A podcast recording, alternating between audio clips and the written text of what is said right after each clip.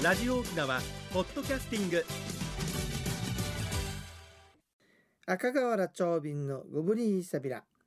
放送731回目の今日は1月の9日。内縄久美旧暦ではしわしの7日。色の日やいびんや。さて今年はね寅年なんですけれどもあの十干十二支で言うとね水の絵虎の年なんだそうですね。で水の絵っていうのはあのほらえっ、と任務の任のね任弁取った字ですよ。これを書くんですけれども女性のお腹に子供を宿している解任の任の一部であることからはらむ生まれるという意味があるそうですね。それからあの虎ね。これはもともとあの演劇の演三髄に虎とか言ってねこれが由来と言われておりまして人の前に立つとか円と同じ読みの円ね伸びる円ねこれと同じ意味を持つことから伸ばす成長するという意味があってこの2つを組み合わせてある、えー水の絵虎の年には新しく立ち上がる。それから生まれたものが成長するといった縁起のいい年になるそうですよ。皆さん頑張りましょうね。さて明日ねいよいよ12月の8日ですけれどもムーチーがありますね。毎年恒例お話ししてみましょうか。えー、ムーチーはねえーっともち米を原料にして作った餅を月桃の葉で包んで蒸した餅のことですね。仏壇とか日ぬかに備えて健康祈願をします。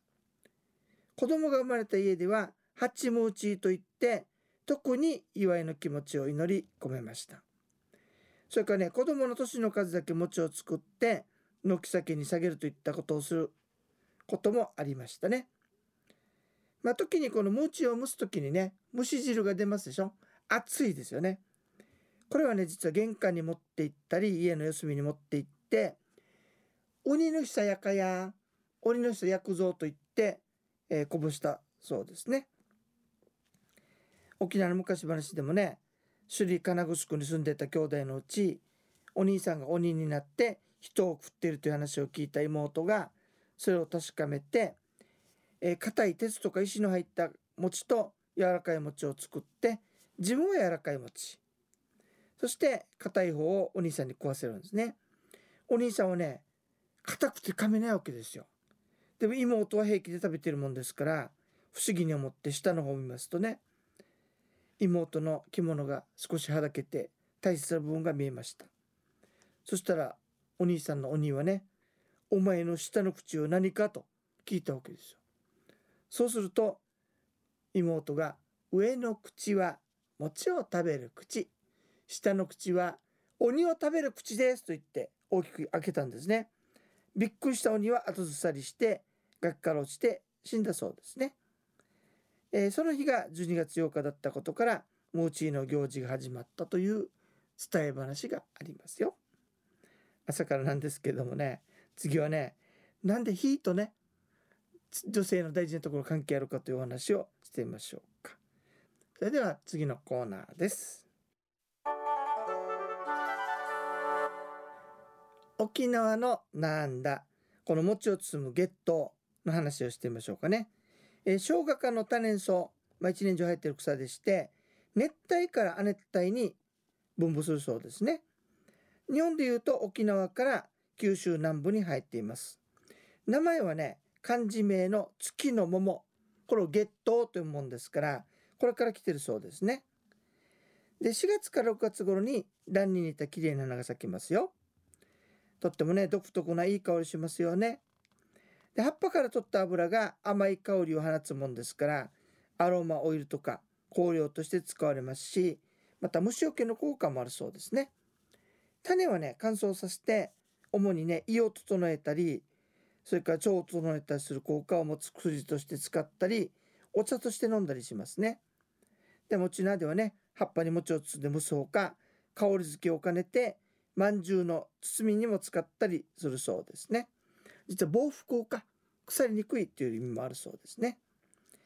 えー、茶谷町にあるアントルメさんってお店があるんですがそこの水饅頭ね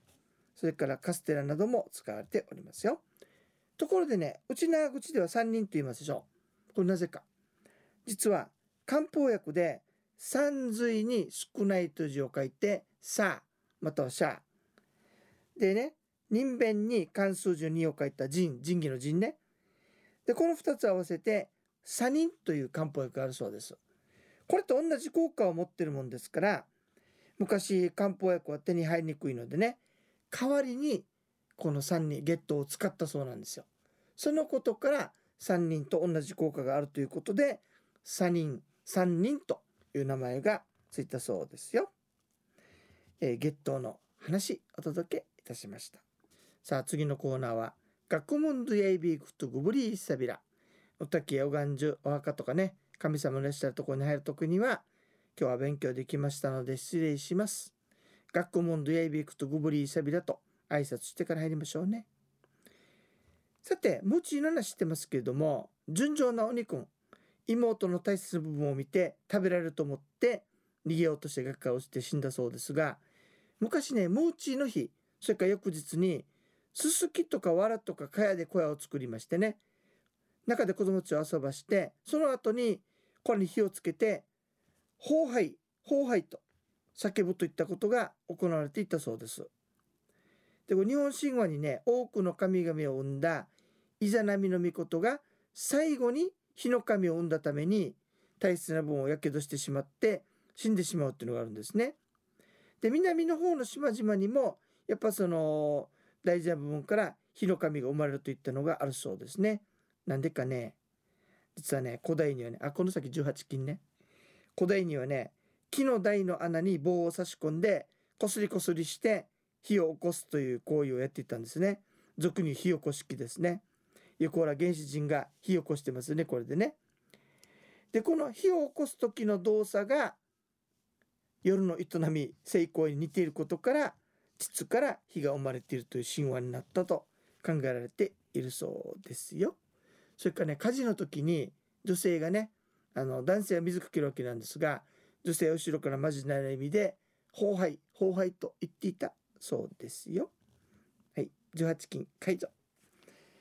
さて、えっ、ー、とね、実はあの今日ね、えー、新年早々ですね、ちょっと長いんだけど、メールいただきました。千葉のお通り教師さんから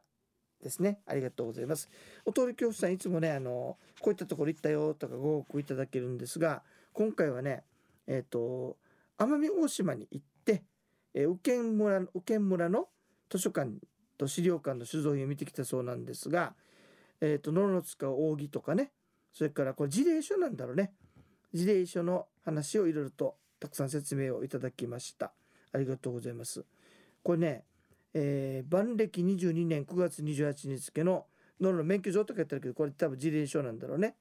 それから写真といったものを、えー、10枚ぐらいいただきました。大変ありがとうございました。またね、読ませていただいて参考にしたいと思います。まあこういったネタとかね、あのメールとか、どこどこ行ったよとかいうおはがきとね、それからリクエストをいただけると大変嬉しいですね。はい、えっ、ー、とね、えー、お通り、千葉のお通り教師さんからメールいただきちょっと面白い部分あの読んでなかったんで紹介しましょうね。沖縄本島の6割の面積に5万人ちょっとしか住んでないのが奄美大島なんです。琉球化する前のものが普通に残ってますよ。ただし、ハブ密度が高すぎて、やんばるの森より何倍も怖い目に遭いますというものが書かれておりました。行く人は気をつけてくださいね。えー、ゆむ山のユンタクするうちね、時間のちょい便。来週からね、また国吉さんも復帰する予定なんで、えー、健康のコーナーまた楽しみにしてる方、楽しみに待っていてくださいね。